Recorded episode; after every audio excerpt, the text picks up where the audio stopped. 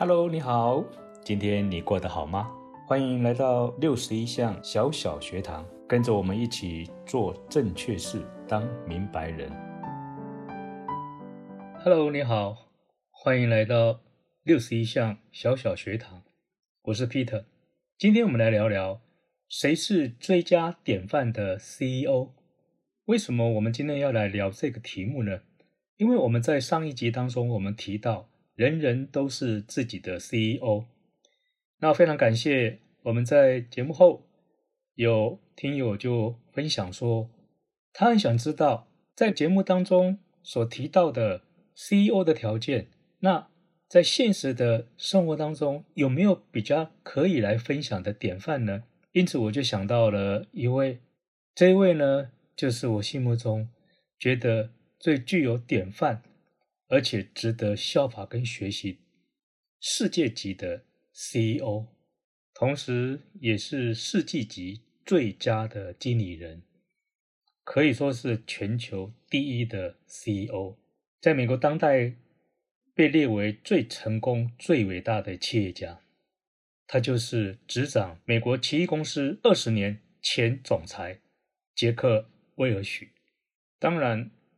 在这个世界上，当然还有更多优秀的、值得我们敬重跟分享的 CEO。但今天就我有限的认识当中，这位前奇异公司的总裁，为什么我会来跟大家分享？其实有两个很主要的原因。第一个，除了他的杰出表现，世界级最佳的 CEO，也是全球性的传奇人物之外，他也是管理学大师。彼得·杜拉克的得意门生之一，就在杜拉克这样教我的这本书里面，杜拉克管理学家张文明的著作中，他有在秩序里面提到一个让我觉得印象深刻的一件事。他说，杜拉克从来都不过生日，然而他的学生都知道他的坚持。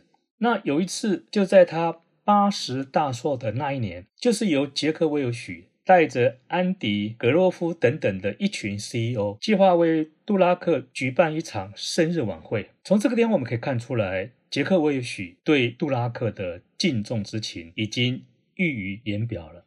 好的，那接下来我们就来印证一下这位全球第一的 CEO，那他在他的行为、他的作风当中，是否也依照了这样子一个条件范围当中？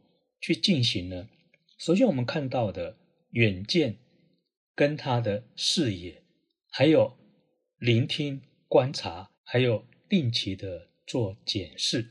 在远见跟视野方面来说，杰克威尔许他定位自己要成为一家比小公司更勇往直前的企业，然后他要成为世界最小的大公司。从这个地方你可以看得到，他在追求的是整个世界级的定位。他说，他必须要把他的领域一直维持在第一或第二的实力。所以你可以了解到，就是说，其实杰克·威尔许他在品质跟卓越的追求上面，他在营造出一个组织的气氛，然后他建造了一个怎样？优质的环境，那这个优质的环境，他做什么？他因为品质跟卓越，就会激励他的员工超越这个极限，然后让企业达到超出想象的成就。所以从这个地方你可以发现到，杰克韦奇他非常的远见跟他的视野，他才能够建立跟定位成自己成为全世界最小的大公司。另外呢，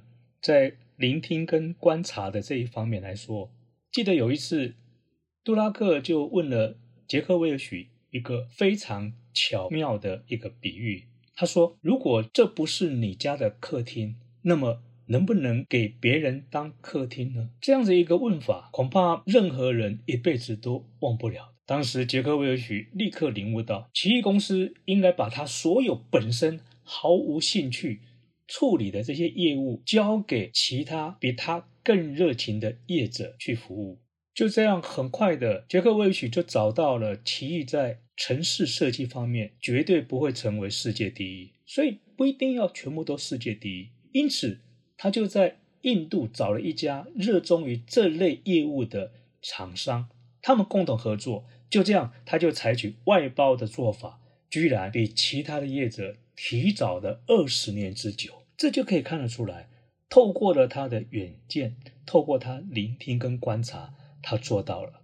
接下来的定期检视，杰克·韦尔许他是怎么做到的？他说他不会制造，也不会设计，他唯一能够做的就是打造一个两百五十六人的高阶经营团队，而且他每一季考核一次。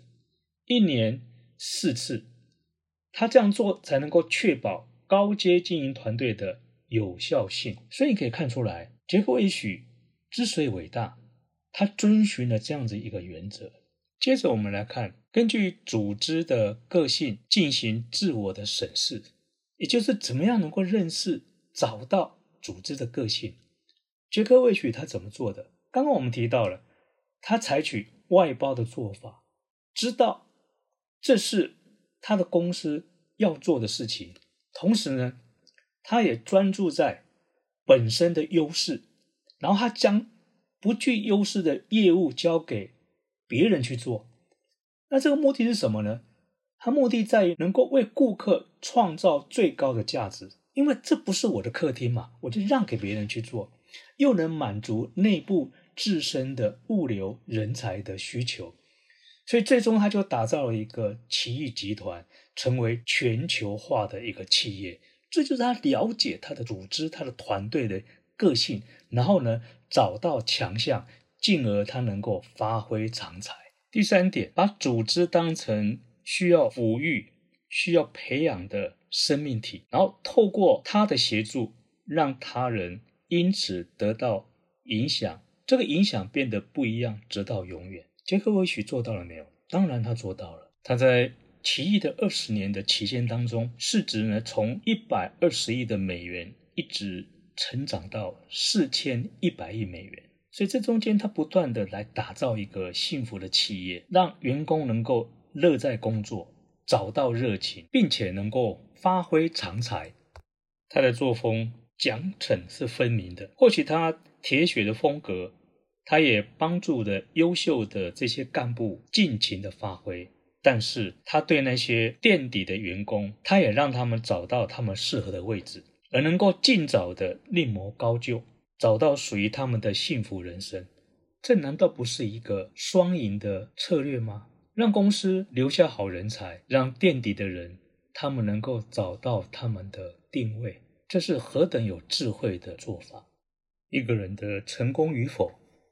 真的是要等到盖棺才能论定。是的，他美好的仗已经打过。这位美国当代最成功、最伟大的企业家，也是最佳典范的 CEO，他在二零二零年的三月一号与世长辞了。我们相信他优异的表现和他杰出管理的长才，一定都会留在奇异人和世人的心目中，成为一种典范。今天我们就聊到这里，祝福大家，下次见。